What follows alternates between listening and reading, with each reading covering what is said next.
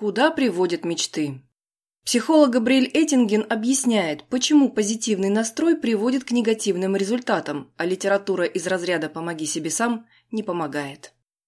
Меня всегда интересовало понятие надежды в художественной литературе. Мне казалось, что большинство писателей зря настаивают на том, что надежда и оптимизм – это то, что движет человечество к счастью, а не стараются прививать читателю практическое отношение к собственным силам. Позднее, когда я переехала из Германии в США, то поняла, что большинство исследований поведения человека, касающихся оптимизма, напрямую связаны с ожиданиями удачи, иногда оправданными, а когда ложными. Я стала думать, что же, собственно, является причиной провалов и разочарований, и после серии исследований пришла к выводу, что это, как правило, фантазии и мечты. Человек строит в собственной голове безупречный сценарий, благодаря которому он обязательно придет к успеху, а на практике все заканчивается крахом его надежд, просто потому, что фантазии не позволили ему объективно оценить собственные возможности. Разница между мечтами и надеждой довольно проста. В первом случае вы мечтаете о достижении какой-то цели, надеясь, что это случится само по себе, а от вас требуется только один оптимизм и вера в себя. Тем не менее, вы постоянно о нем думаете, ваша мечта становится навязчивой. Уильям Джеймс называл такое состояние криком мысли. Надежда, в сущности, это тот же план к желанной цели, только прочерченный на трезвую голову. Вы наметили цель, оценили препятствия на своем пути, поняли, как их можно преодолеть. Я могу привести простой пример. Хороший студент может блестяще защитить диплом. Плохой студент вряд ли это сделает, но это не мешает ему постоянно об этом мечтать. Большое место в современной научно-популярной литературе занимают психологические книги самопомощи и тренинги. Как правило, их автор объясняет людям, что любая цель достижима, стоит лишь в это поверить. Конечно, все зависит от качества. К тому же, если какой-то человек понимает, что у него проблемы, а к психологу он обращаться не хочет, то лучше прочитать книгу, чем вообще ничего не делать. Но всегда нужно отдавать себе отчет, что набор инструментов, предложенный в таких книгах, мягко говоря, не всегда соотносим с жизнью. Приятно чувствовать кратковременный прилив радости, когда читаешь строчки «нет ничего невозможного, главное мыслить позитивно». Но странно верить в то, что так оно и есть на самом деле. Одно из исследований, которое мы проводили, касалось женщин, желавших сбросить вес. Нам удалось выяснить очень интересную вещь. Те из них, кто раньше уже сидели на диете и, как следствие, знали, что это многодневный труд, достигали лучших результатов, чем дебютантки, мечтавшие, что вес исчезнет. Главное – быть позитивно настроенной. В этом исследовании принимали участие женщины средним весом 106 кг. Всем им предложили ответить на следующие вопросы. Насколько, по-вашему, высока вероятность того, что за время диеты вы потеряете желаемое количество килограммов? Вы справитесь с диетой? Насколько вы уверены в том, что потеряете столько килограммов, сколько хотите?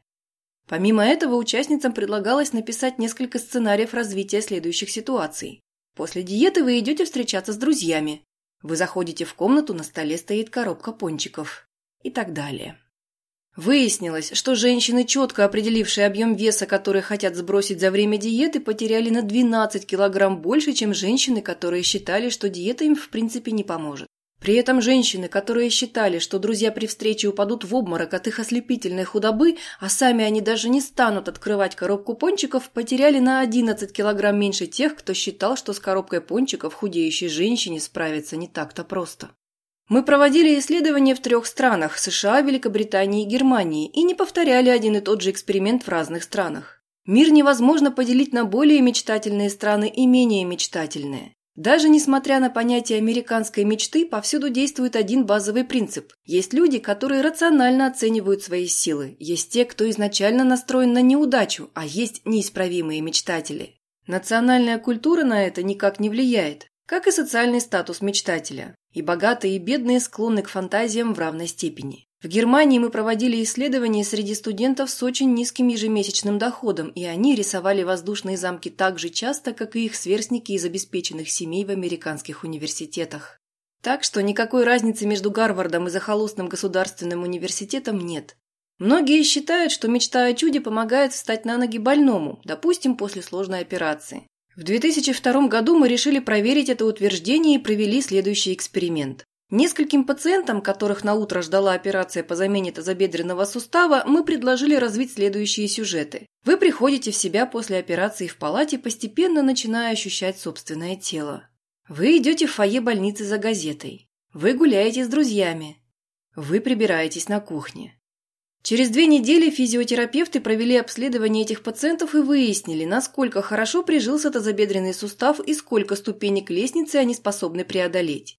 Те пациенты, которые более трезво оценивали свое будущее, показали лучшие результаты, чем те, кто предавался фантазиям. Фантазии могут принести пользу, если научиться направлять мысли в практическое русло. Например, вы мечтаете о том, чтобы быть хирургом, носить белый халат и с блеском проводить операции. Было бы неплохо, если бы одновременно с этим в ваших фантазиях были и ночные дежурства, которые предполагает такая работа. И может статься, в этот момент вы поймете, что категорически не согласны проводить свою жизнь в больницах. Все наши исследования позволили выяснить следующее. Люди, отдающие отчет в том, какие препятствия стоят на пути к цели и при этом не впадающие в депрессию, способны добиться большего, чем мечтатели, или, наоборот, неисправимые пессимисты. При этом пустые мечты и чрезмерно позитивный настрой могут влиять на психологическое состояние человека.